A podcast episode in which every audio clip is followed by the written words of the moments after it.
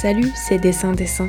Dessin Dessin, c'est le podcast du design, le podcast pour discuter du design. Je suis Laure Choquer et dans Dessin Dessin, nous allons nous attarder avec mes invités sur diverses questions qui traversent cette discipline indisciplinée qu'est celle du design. Tous les derniers mercredis du mois, vous retrouverez trois entretiens dédiés à une seule et même thématique. Après la dernière série d'épisodes sur la faune, le design se décentre une fois encore en laissant place à la flore. Quel meilleur moment que les fêtes de fin d'année, période où les sapins sont rois pour aborder ce sujet. Adélaïde, hormis le fait qu'elle est architecte d'État et enseignante, est aujourd'hui surtout paysagiste et avant tout conteuse. Elle aime écrire des histoires en lien avec leur milieu et n'hésite pas à laisser page blanche les dernières pages de ses écrits pour que d'autres puissent se les approprier. Ses terrains de jeu favoris, ce sont les jardins pour enfants, les terrains en friche ou encore les cimetières. Selon elle, le paysagisme n'a pas grand-chose à voir avec le design, mais je vous laisse vous faire votre propre avis. Car après tout, est-ce que les designers aussi ne racontent pas des histoires?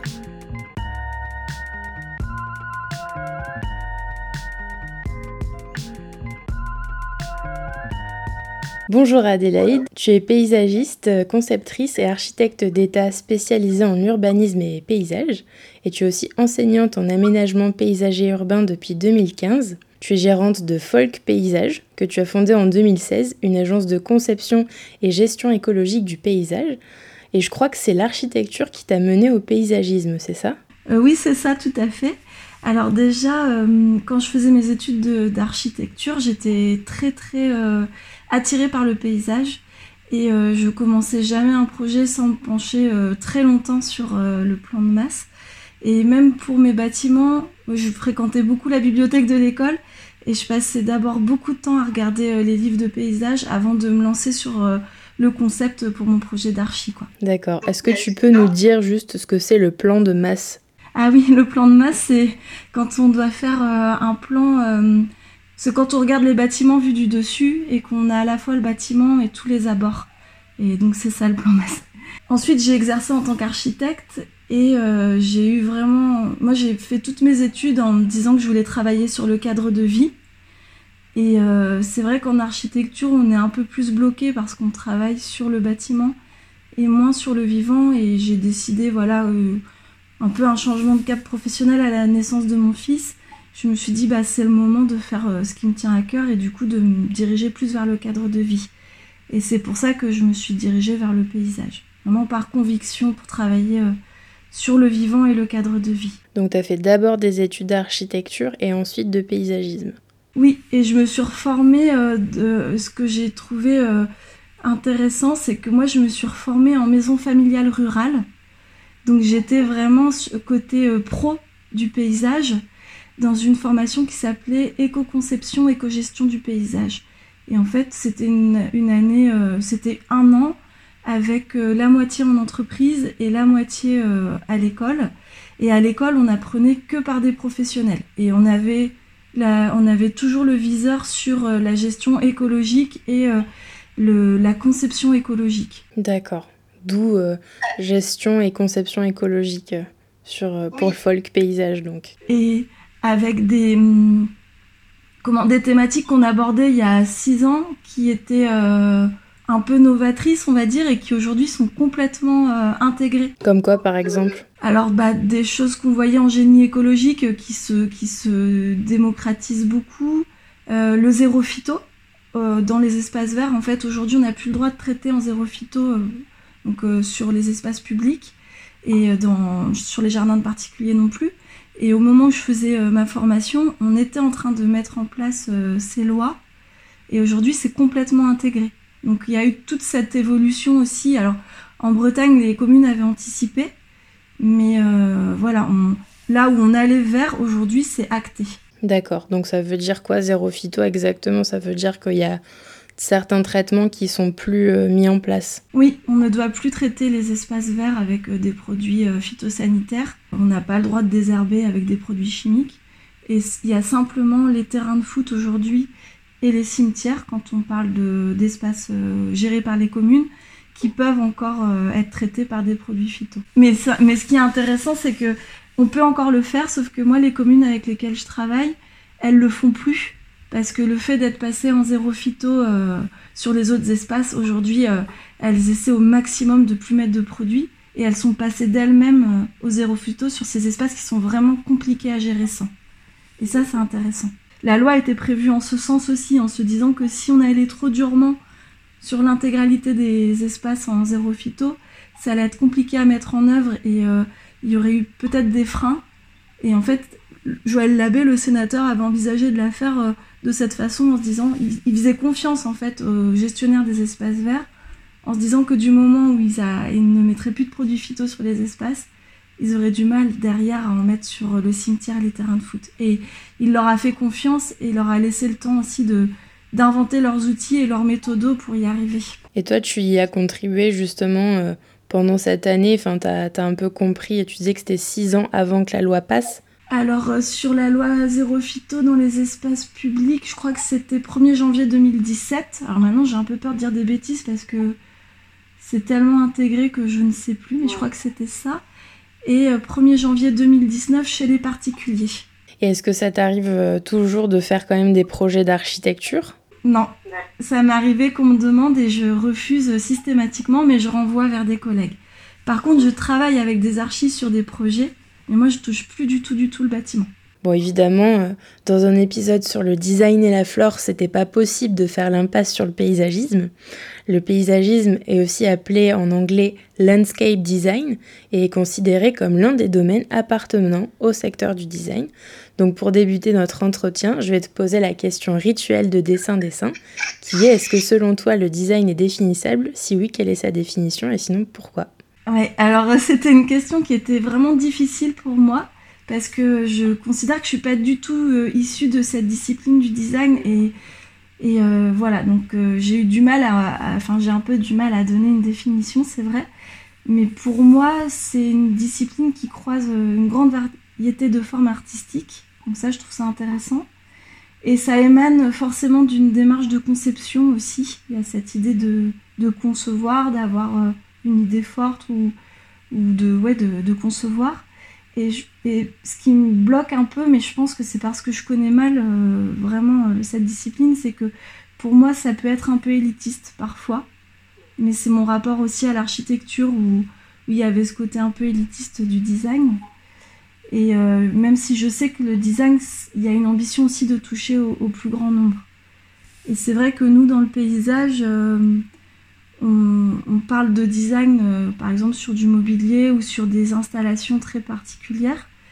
Et je me demande, est-ce qu'on parle aussi de design quand on va dans les fermes et qu'on voit des produits qui sont fabriqués de façon artisanale ou paysanne et qui, pour moi, il y a une esthétique qui est très intéressante et une fonction aussi. On a euh, la fonction et l'esthétique. Enfin, je pense que la fonction prédomine et l'esthétique euh, est issue de toute cette culture.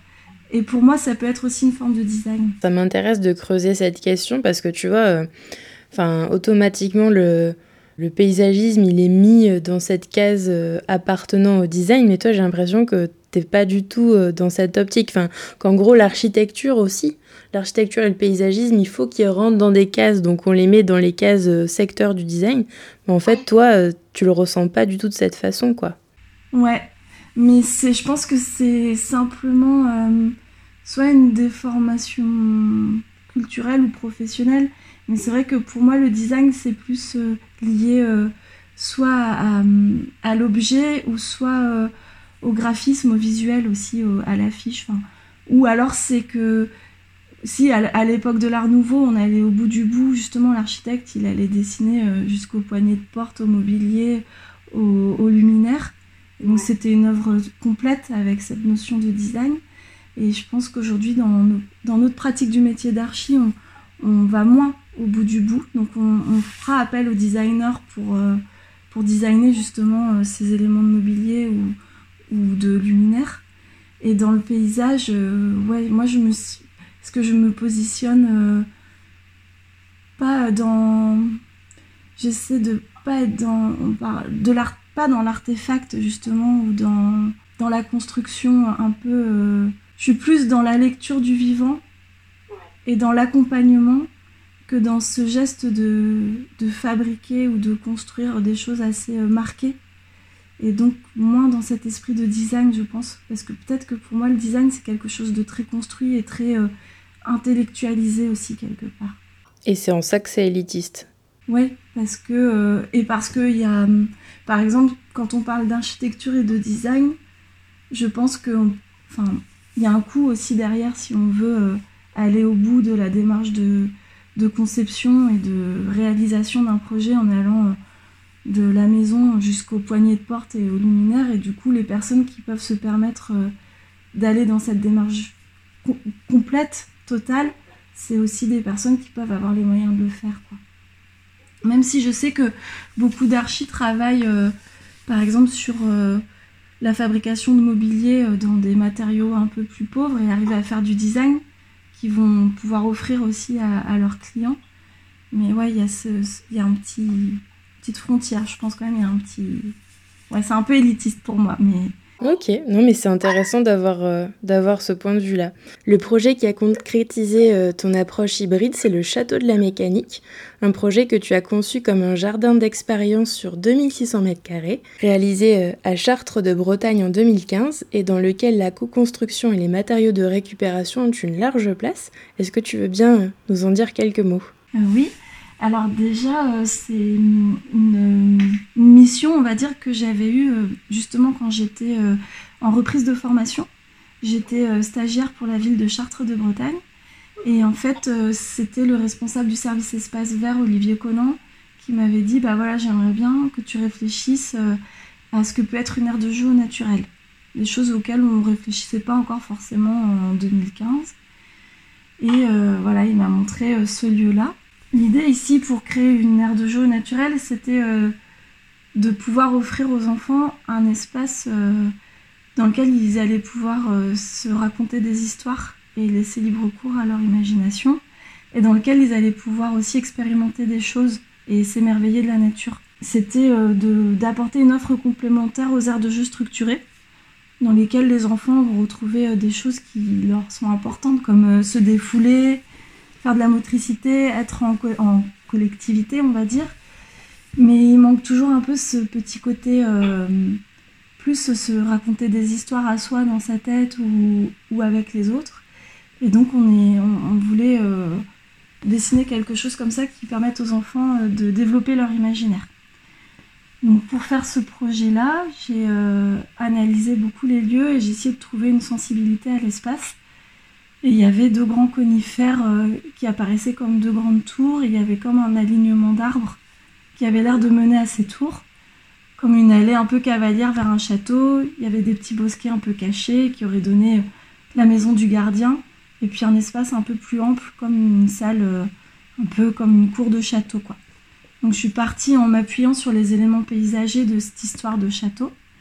Donc on avait le ruisseau de la mécanique qui venait d'être euh, redécouvert dans le parc donc d'où cette idée du château de la mécanique. Et donc euh, à partir de ces éléments de paysage, j'ai en fait j'ai essayé de lire un peu euh, ce qui faisait euh, la, beauté du lieu et ce côté très particulier de cet espace et de construire cette histoire de château autour. Et donc après on a fabriqué, donc j'ai dessiné un projet en lien avec cette thématique. Je l'ai pu l'expliquer aux élus en fait des services enfin aux élus en réunion publique Et puis euh, les, personnes qui étaient présentes à la réunion publique ont souhaité que ça se réalise. Donc c'était un peu voilà, une façon de formaliser le fait qu'on allait réaliser cet espace, de tester aussi, voir s'il y avait un public pour ce type d'espace. Et ensuite, euh, j'ai raconté cette histoire euh, au service technique et service espace vert.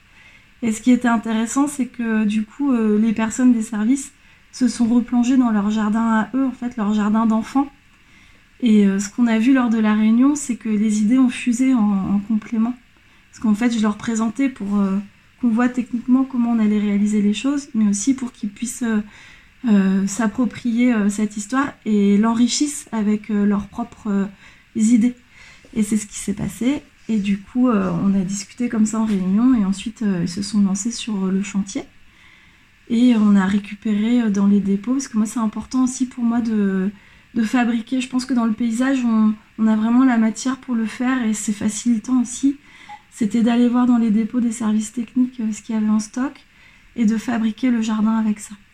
Donc c'est une démarche que j'avais fait pendant la conception et qui m'a permis par exemple de récupérer des, bouts de calvaire pour marquer l'entrée du château. Enfin, c'était des, grands piliers en pierre, des grandes dalles de béton pour faire comme un grand dallage au sol.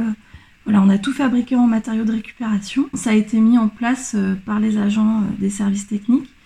Et en fait, quand je fais ce type de projet, parce qu'après c'est une chose que j'ai répétée, euh, c'est cette méthode en fait que je mets en place sur euh, tous mes projets de jardin pour enfants, c'est euh, écrire une histoire, créer un univers pour les enfants, pour qu'ils puissent s'approprier les lieux et jouer un peu de façon différente. C'est écrire une histoire pour moi aussi parce que j'ai besoin, quand je dessine un jardin pour enfants, de me raconter une histoire.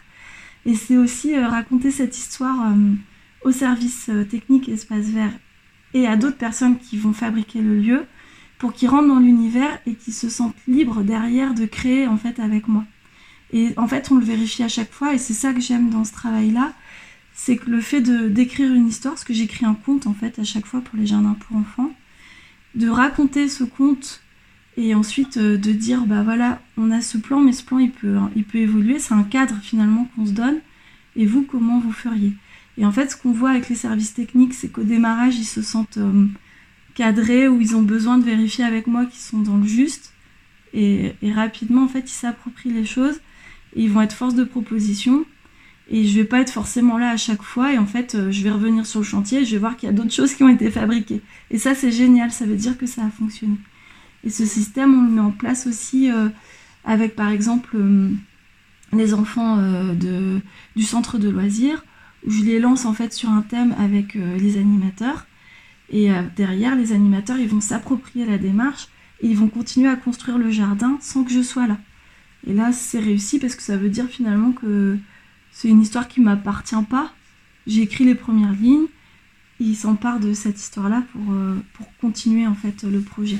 Et c'est cette vision-là que j'ai du paysage et du jardin. C'est un lieu qui, qui continue à s'écrire et qui est vivant finalement. C'est pas quelque chose de figé. Et si on arrive à le faire comme ça, ça veut dire que c'est réussi à mon sens. Oui, effectivement, on va, on va euh, un peu approfondir euh, ces notions-là au fil de l'interview, mais en fait, c'est vraiment. Enfin, tu as une approche qui est très inclusive. Et l'inclusion, elle, enfin, pratiquer le paysagisme et mettre en place des jardins, en fait, c'est une pratique inclusive et aussi émancipatrice parce que voilà, tu, tu, tu redonnes le pouvoir euh, aux gens de s'approprier un lieu. Et puis ce lieu aussi, il va vivre grâce aux gens. Donc euh, il y a vraiment des, des, connexions qu'on qu'on va creuser ensemble euh, plus tard. Tu viens nous l'expliquer un petit peu, hein, ta palette de compétences, elle s'étend euh, des espaces publics aux espaces privés, des, jardins d'enfants au cimetière. De quelle façon, toi, tu appréhendes euh, tous ces types d'espaces? Parce qu'évidemment, euh, ils ne vont pas remplir les mêmes fonctions. En fait, au démarrage, ce que je voulais, moi, quand j'ai fait du paysage, c'était re-questionner des espaces qu'on voyait plus ou, ou qu'on questionnait pas. Et c'est pour ça que ça m'a amené à travailler pour les enfants, parce qu'en fait, ils ont des, des aires de jeu structurées qui fonctionnent bien. Oui, c'est ça, c'est sur ce terme aussi, tu nous l'as dit tout à l'heure, sur lequel je voulais revenir. En fait, c'est ça veut dire quoi, aire de jeu structurée exactement? Oui, et eh bien en fait une aire de jeu structurée c'est acheter euh, des bah, ce qu'on appelle des équipements, donc des toboggans, des balançoires, et euh, mettre en place ces équipements, donc sans forcément euh, se dire bah hum, quel cadre j'offre, quel imaginaire je donne aux enfants. Alors bien sûr, des fois il y a des thématiques sur les aires de jeu et tout ça, mais c'est comme du mobilier qu'on aurait posé et on donne aux enfants cet accès à ce mobilier qui est voilà qui est très bien et qui répond vraiment à, un besoin des enfants. Mais on regardait plus trop les aires de jeu en se disant que les enfants finalement ils ont aussi besoin euh, bah, de mettre les mains dans la terre, de faire des gâteaux de boue, euh, de déplacer du bois pour faire des, petits, des petites cabanes, d'avoir des bouts de briques, des bouts de pierre pour faire des choses, ou alors d'être dans des, dans des ambiances aussi.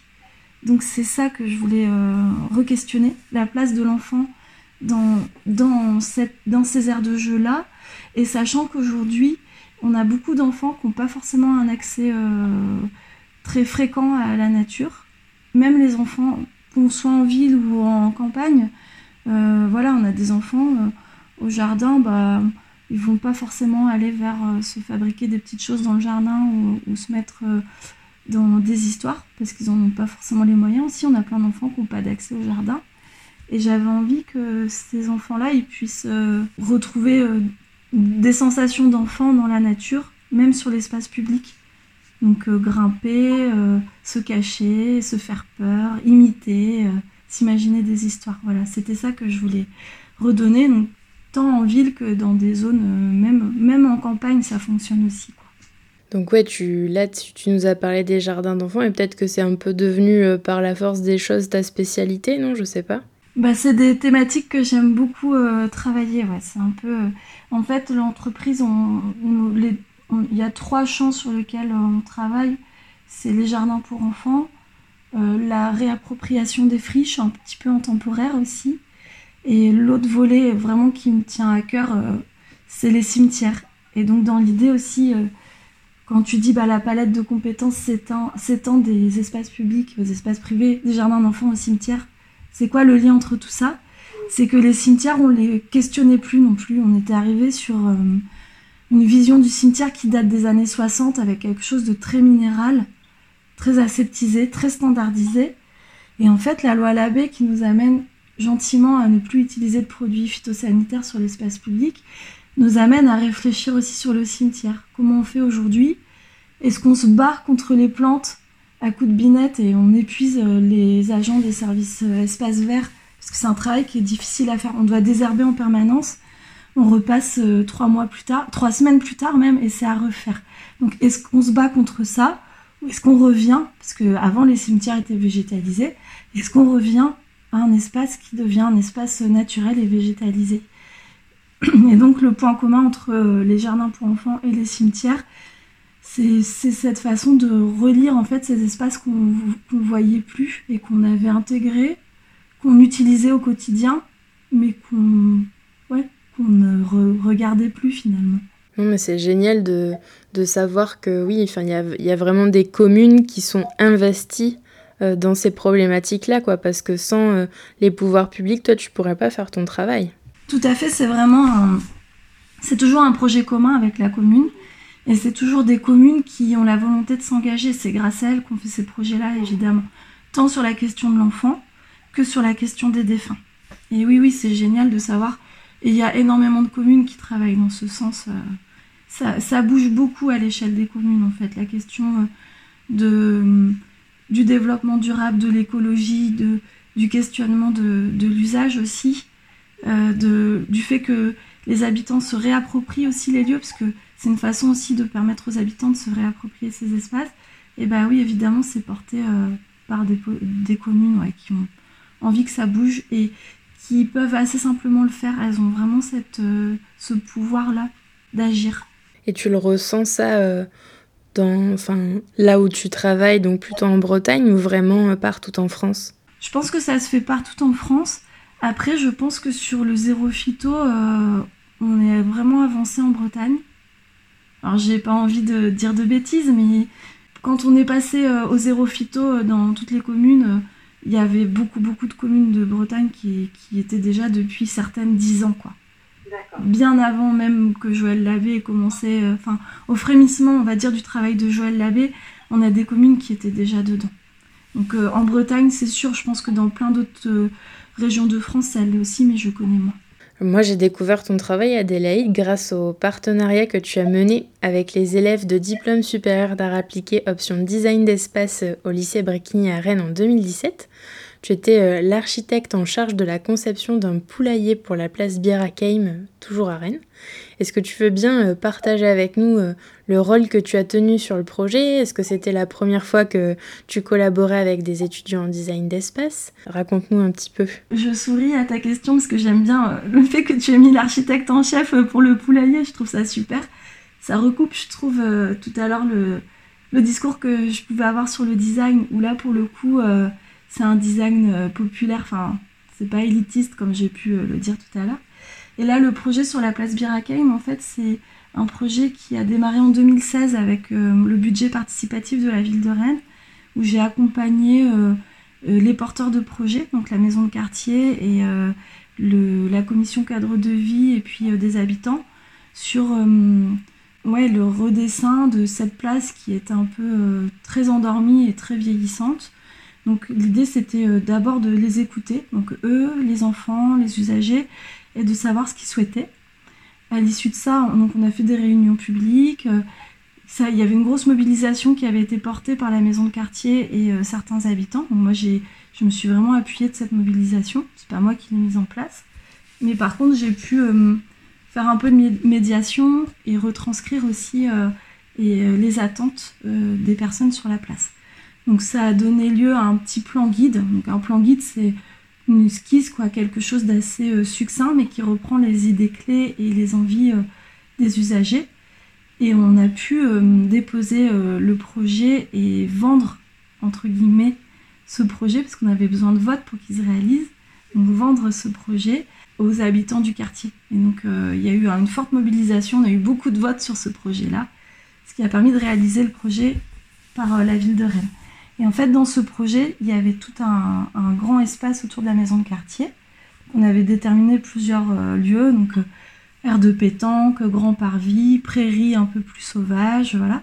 Et un espace qui était dédié aussi aux tout petits, donc euh, aux 0,4 ans, 0,6, 0,4, parce que c'est encore une fois, c'était euh, redonner la place du tout petit là pour le coup euh, dans l'espace public. Et imaginer comme un espèce de jardin partagé, mais à l'échelle des tout tout petits.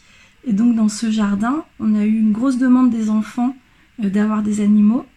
Donc on savait qu'à Rennes, le poulailler, ça fonctionnait. Donc on, a démarré par voilà l'idée de mettre euh, un poulailler euh, au niveau de la maison de quartier, dans ce jardin pour enfants. Donc il y a d'autres choses dans ce petit jardin. Et comme euh, voilà, je suis plus du tout architecte et que c'est vrai que moi, ce que j'aime dans, dans la conception, c'est pas tant le détail, même si je trouve que c'est important et il y a des, des, gens qui le font très très très bien. Mais moi, j'ai pas cette j'ai pas cette envie là de travailler les choses vraiment euh, dans le détail. Je suis plus dans le faire que dans le. Quand on est sur le détail, je suis plus dans le fabriquer que dans le, dessin, on va dire. Et euh, j'avais envie euh, qu'il y ait un coup de folie aussi donné à ce poulailler et des idées neuves. Et je trouve que c'était l'occasion de questionner voilà la place de l'enfant, la place de la poule aussi en ville. Et donc je me suis dit bah ce serait hyper intéressant de faire intervenir justement des designers, des designeuses euh, sur cette question du poulailler. Et donc euh, j'ai contacté euh, le DSA Design d'Espace du lycée de Bricquigny. Je crois que c'était elle qui était venue vers moi. Ça a dû se faire un petit peu en même temps. Elles étaient venues vers moi et ça a fait tilt. En fait, je me suis dit, mais le poulailler, ça peut être super. Elles, elles ont tout de suite accroché. Et donc, on a eu quatre beaux projets de poulailler. Donc, qui questionnaient à la fois la place de la poule et de l'enfant et c'était très intéressant. Super.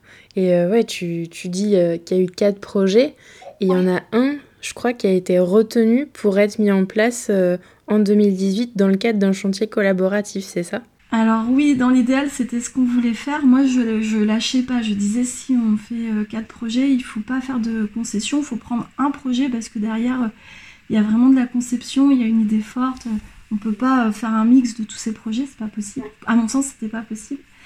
Et en fait, non, ça s'est pas passé comme ça parce que derrière, c'est euh, un charpentier euh, qui est François Beau, qui travaille lui euh, en technique traditionnelle, vraiment traditionnelle, et qui va réaliser le, projet de poulailler. Là, pour le coup, il a, plus essayé de faire, bah, de concilier un peu tout, ce qui avait été intéressant dans l'approche des étudiantes pour faire un projet, quoi. Mais avec ses techniques à lui en bois, enfin en, châtaignier, en chêne, euh, en robinier, avec des techniques très traditionnelles finalement. Donc là, on n'a pas pu aller au bout du projet comme on aurait voulu, mais ça nous a permis de, de re-questionner quand même pas mal de choses. La place du poulailler euh, par rapport à là où elle avait été euh, conçue justement sur le plan masse tel que moi je l'avais disposé, le rapport entre l'enfant et le poulailler, comment on le pose pour que l'enfant puisse avoir des vues à l'intérieur même du poulailler par exemple. Voilà, des choses comme ça. Donc même si euh, le projet des étudiants n'a pas pu être mis en place, le poulailler, il est quand même en place. il y a quand même quelque chose qui est... Euh, il va être finalisé là euh, à la fin de l'année normalement, fin 2020. Ouais, ça a pris un peu de retard, mais bon, euh, voilà, il y a plein de choses qui font qu'en ce moment, c'est pas forcément toujours évident. Depuis tout à l'heure, on parle de ces questions d'inclusivité, de faire appel au, public. Enfin, tu parles de réunions publiques, que tes projets, ils sont sans cesse, euh, voilà, votés euh, en assemblée, en fait.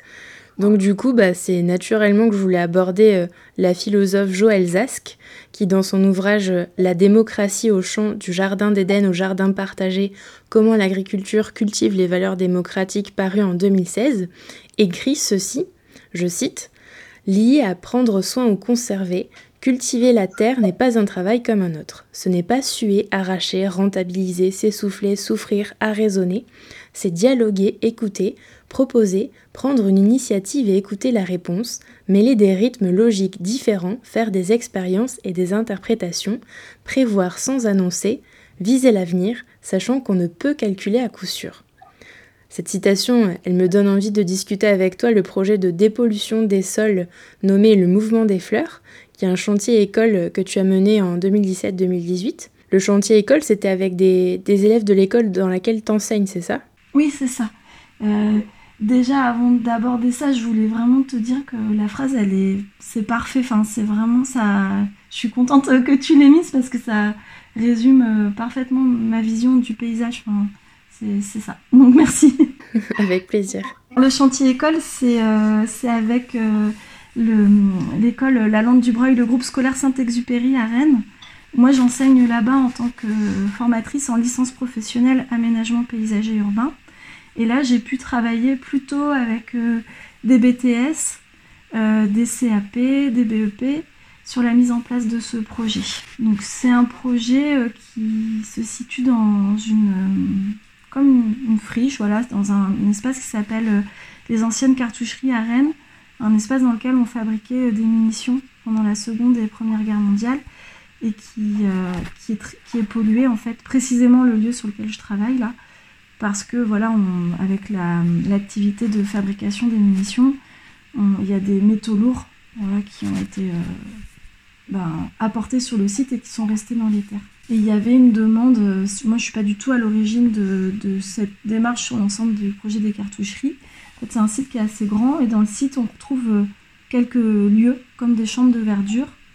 Et sur une de ces chambres de verdure, on avait qui était appelé l'alvéole numéro 3, avec une demande des habitants et des personnes qui avaient travaillé en amont sur l'ensemble des cartoucheries d'avoir un jardin d'aromatiques et donc de faire intervenir une école aussi pour euh, travailler sur ce jardin.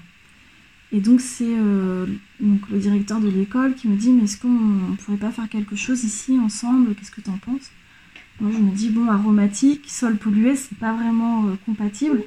Par contre ce qui est super intéressant c'est que on a un sol pollué et on sait qu'on peut essayer de faire des choses en phytorémédiation, en phytoextraction, pour dépolluer les sols par les plantes. Et donc parler de ce sujet qui est sensible, parce qu'on parle de pollution des sols et de santé, mais en abordant les choses de façon assez positive, parce qu'on parle de, de prendre soin de la terre par des plantes en prenant le temps. Et donc j'ai proposé ça et il était tout à fait partant. Donc c'est l'aménageur territoire et développement qui a en charge euh, voilà, ces projets sur, euh, sur la Courouse et, euh, et les cartoucheries. On, a présenté cette démarche de dire bah, nous, on voudrait plutôt travailler sur un jardin de dépollution et eux ont, été partants. C'est vrai qu'on va, on va creuser un peu plus la, la, question de la dépollution des sols dans, dans cinq minutes. Mais moi, je voulais te demander comment tu réussissais d'abord à apprendre aux élèves qu'en fait, faire du paysagisme, c'est un métier qui est incertain pour reprendre les mots de Joël Zask, c'est un métier qui introduit par essence aussi une forme de démocratie participative.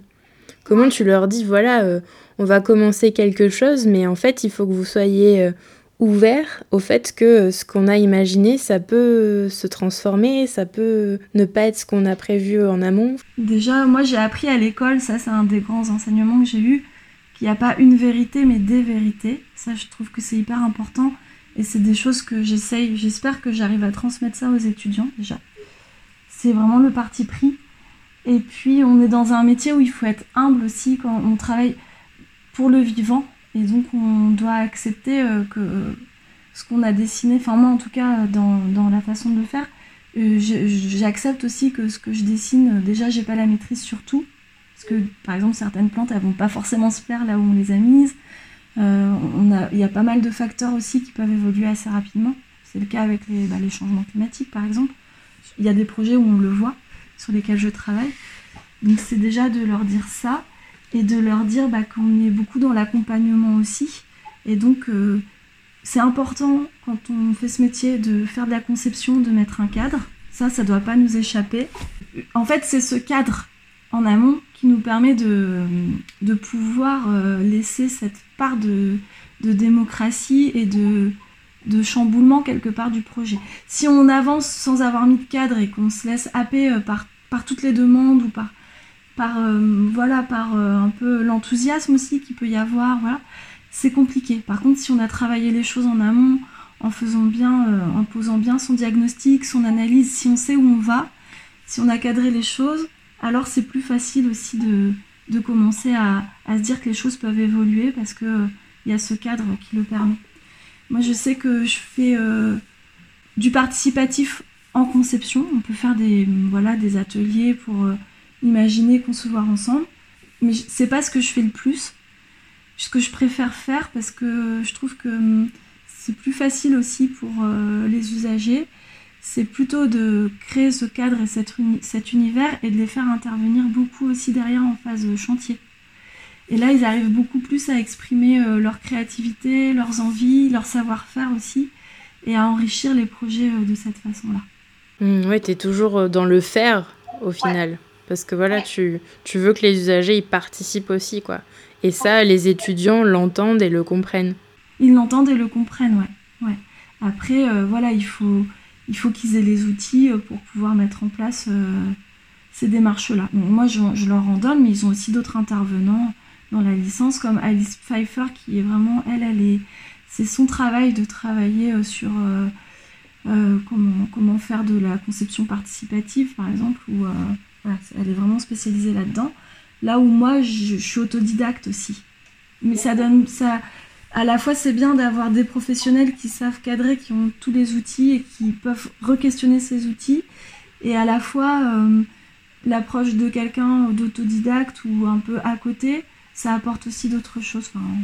Toujours pour continuer à parler de ce projet, euh, cette fois-ci j'ai envie de citer la philosophe Marion Waller, qui est euh, spécialiste du concept de restauration écologique, et son ouvrage Artefacts naturels, nature, réparation, responsabilité dans lequel elle écrit, je cite, Les concepteurs de l'artefact naturel se doivent de réfléchir en termes de pertes, gains et compensations vis-à-vis des autres vivants.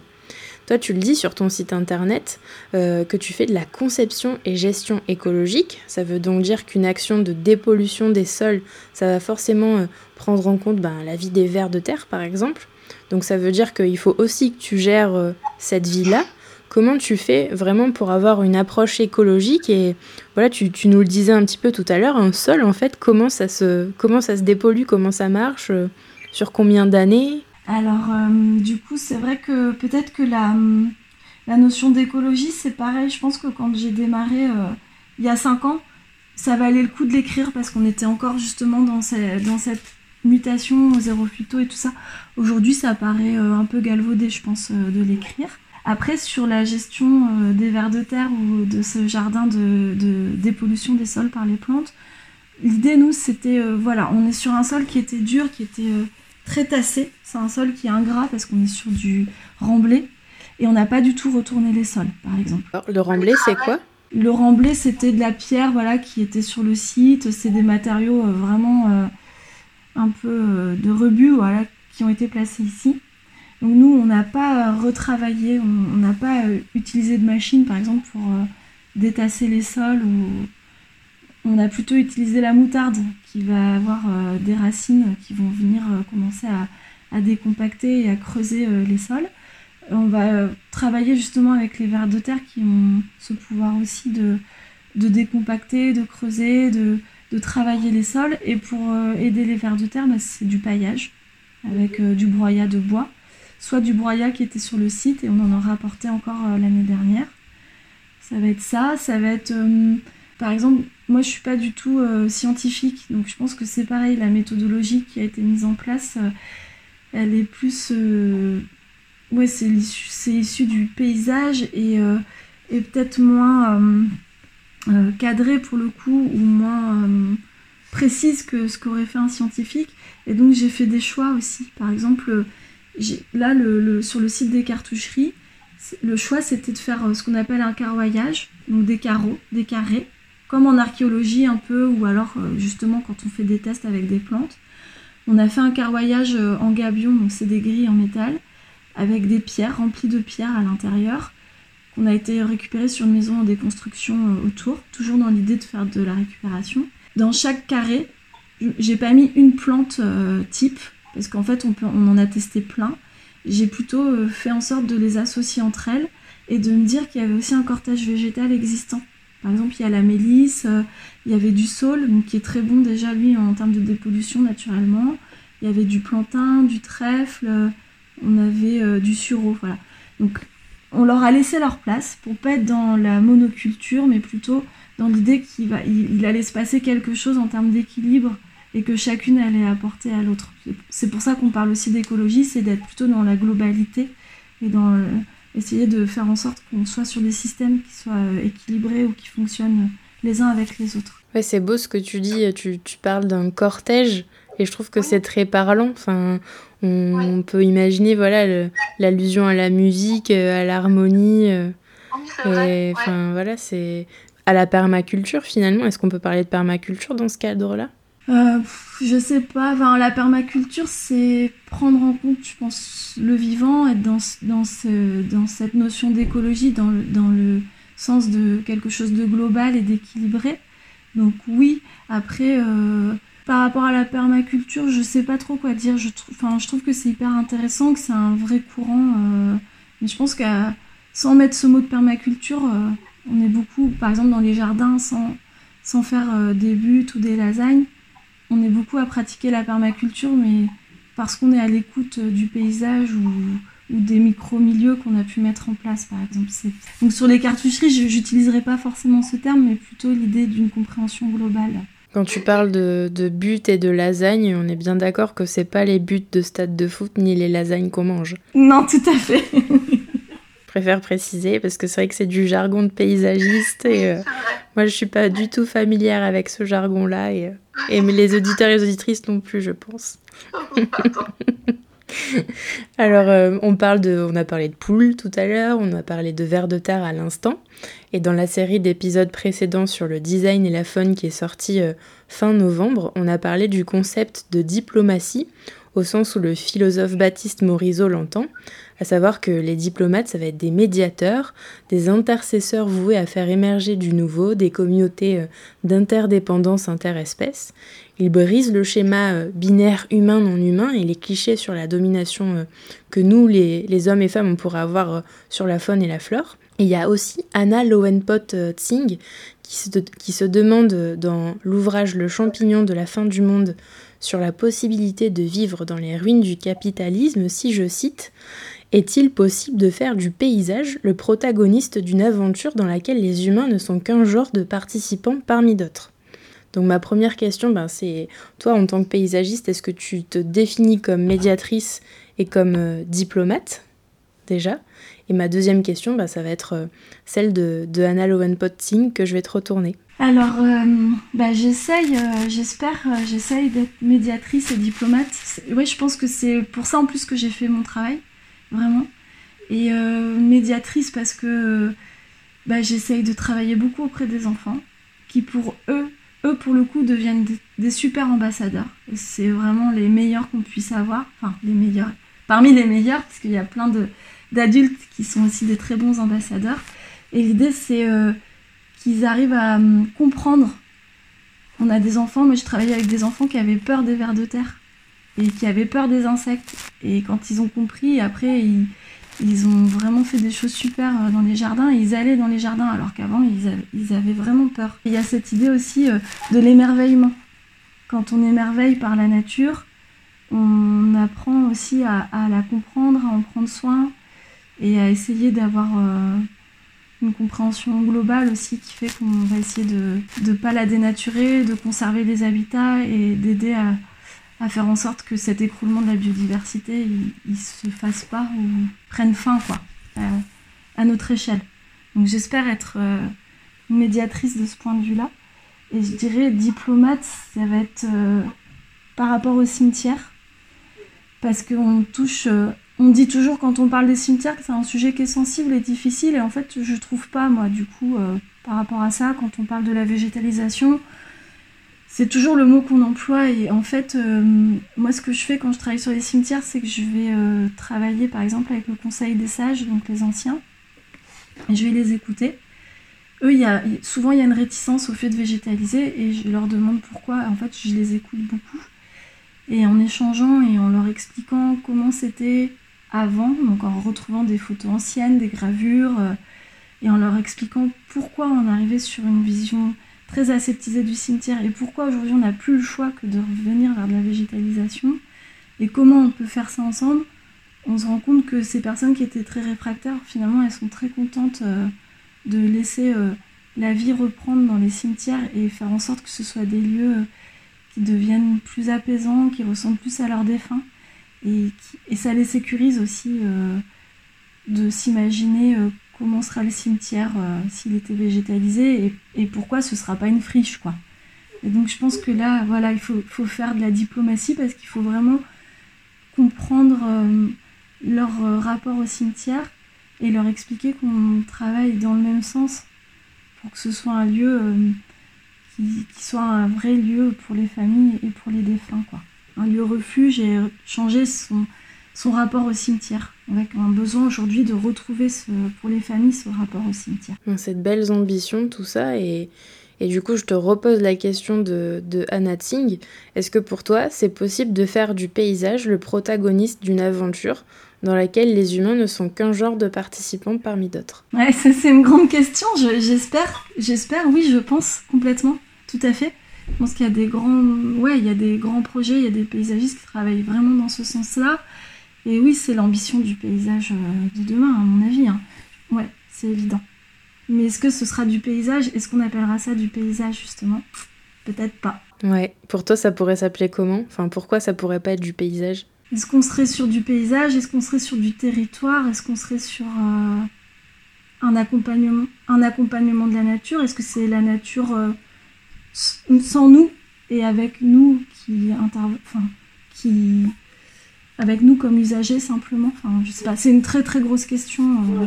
On n'a pas pour ambition d'y répondre en 5 minutes, t'en fais pas.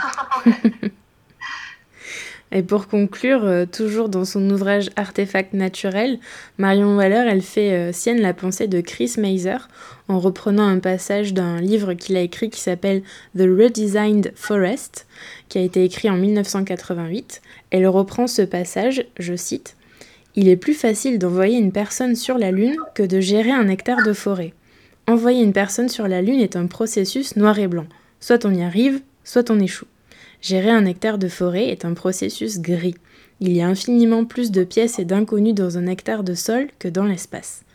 Alors, tout en sachant que toi, t'es pas gestionnaire de forêt, mais que tu te définis quand même comme une gestionnaire et une conceptrice raisonnée du paysage, est-ce que tu partages cette vision du processus gris? Euh, Tout à fait, oui. Moi je, dirais un processus en camailleux de couleurs. On peut choisir une autre couleur que le gris. Ça peut être du bleu, du rose, du vert, enfin voilà. Mais oui, oui, on est vraiment là-dedans. On essaye à la fois euh, de cadrer et d'anticiper, et en même temps, euh, on essaye d'accompagner aussi euh, les changements. Donc, par exemple, sur les cimetières, moi, quand je travaille sur les cimetières, je dis clairement, on fait des tests. Donc, on ne sait pas. On teste plusieurs choses, et on va voir ce qui prend le mieux, en combien de temps, et qu'est-ce qu'on fait derrière. Et ça, c'est des choses qui sont très bien acceptées par les communes et les services espaces verts parce que sur ces zones, effectivement, on a besoin de faire des tests. Parce qu'on a des, des sols qui sont très particuliers et donc on n'a pas la réponse et ils le savent pertinemment. Dans, dans les communes aussi, ils font évoluer la gestion. Par exemple, on passe d'un gazon à une prairie. On sait qu'on va aller vers une prairie, mais on ne sait pas comment on va y aller. Est-ce qu'elle va évoluer comme on en a envie, de façon euh, naturelle à force d'une gestion plus douce, ou est-ce qu'on va devoir l'aider un petit peu? Mais on sait qu'on va vers la prairie. Donc ça, c'est intéressant. Sur le processus gris, c'est... Hum, par exemple, euh, je travaille avec euh, un bureau d'études de tourisme qui s'appelle Atemia et euh, un bureau d'études des écologues, en fait, qui sont, qui sont et on travaille sur l'abbaye de Beauport. Donc on est sur un site, on doit faire le plan de gestion de l'abbaye de Beauport. On est sur un site immense en fait, c'est une abbaye maritime en Bretagne, donc une abbaye de bord de mer. Et dans les sites qu'on étudie, on a l'abbaye et ses jardins, donc une abbaye du XIIe siècle. On a des boisements, on a un trait de côte et du littoral et des zones intermédiaires avec euh, des roselières. Voilà, on a plein d'espaces naturels euh, très différents. Et en fait, nous, l'idée du plan de gestion, c'est d'abord de faire un diagnostic euh, sur les lieux. Ça, c'est des choses qu'on sait faire et c'est cadré et on n'a pas des certitudes sur tout, mais on sait où on avance. De consulter beaucoup les usagers et les riverains, parce qu'il y a une forte demande sociale sur ce lieu-là et l'abbaye de, Beauport fait en sorte aussi que les usagers et les riverains participent euh, à l'évolution de cette abbaye. Et à l'issue de ce diagnostic, on va mettre en place un plan de gestion. Et ce qu'on sait, c'est que ce plan de gestion, aujourd'hui, en fait, l'abbaye, elle a été construite de façon à maîtriser l'eau. Donc, on a construit des digues depuis le Moyen Âge et on maîtrise. Et aujourd'hui, ce qu'on sait, c'est qu'avec ce plan de gestion, on va pas être dans la maîtrise, on ne sait pas vers quoi on va encore aujourd'hui, parce que l'étude n'est pas assez approfondie. Mais on va plutôt être dans l'accompagnement de la libre évolution de la nature. Donc pas sur tous les sites. Certains endroits, il faudra remettre comme des digues, on va dire, faudra sécuriser certains espaces. Mais pour d'autres, avec le conservatoire euh, du littoral, on va plutôt être dans cette démarche d'essayer de, de, lire. Et pourquoi? Parce qu'en fait, il y a beaucoup de choses qui nous échappent aujourd'hui et qui vont être vraiment dans 10 ans, elles seront complètement différentes et qui sont liées au changement climatique, avec euh, l'affaissement du trait de côte à certains endroits, avec des boisements qui à terme risquent de sécher, parce qu'on a des épisodes de sécheresse qui sont plus nombreux, mais des épisodes de pluie aussi plus violents. Donc on a sécheresse plus grosse pluie qui font qu'on perd des arbres. Enfin voilà, on, a, il y a des choses qu'on va pouvoir euh, cadrer et, sur lesquelles on va continuer d'avancer sur euh, certains habitats aussi pour la faune. Voilà. Et il y a d'autres choses où on va être obligé, nous dans le plan de gestion, de se dire qu'on n'a pas la réponse et qu'on doit accompagner. Et donc, quels outils on, crée pour pouvoir accompagner et surtout euh, comprendre et lire ces changements? Mm. Donc en fait, tu es, en train de nous dire qu'être paysagiste, euh, c'est faire euh, des équations à deux inconnus tout le temps, quoi. Parce qu'il y a la part d'inconnus bah, dont on a parlé tout à l'heure avec le chantier école, par exemple, mais en plus maintenant s'ajoutent les questions écologiques et notamment de réchauffement climatique. Ce qui en fait un métier beaucoup plus dur que d'être astronaute, a priori. Non, je dirais pas que c'est plus dur, mais c'est vrai que c'est très, ouais, c'est très nuancé et, et honnêtement, enfin moi je pense qu'on ne sait pas, les changements climatiques, on ne sait pas du tout vers quoi on s'engage. On n'a pas les réponses et donc ça veut dire qu'il faut être euh, à l'écoute, il faut se, beaucoup se documenter aussi, il faut être prêt à pouvoir... Euh, il faut être flexible quoi. Et, c'est compliqué parce que ça fait peur aussi évidemment. Donc euh, je, ne dirais pas que c'est plus dur que d'être astronaute, mais je dirais qu'il faut travailler beaucoup aussi en partenariat effectivement avec bah, les communes, bah, le conservatoire du littoral si on travaille avec eux, mais aussi avec d'autres professionnels. Et c'est en, couplant un peu, en, faisant tous ces partenariats et en couplant les, comment, les disciplines qu'on essaye d'avoir une vision la plus globale possible. Quoi. Bah écoute, c'est une bonne conclusion. Merci beaucoup Adélaïde. Merci à toi.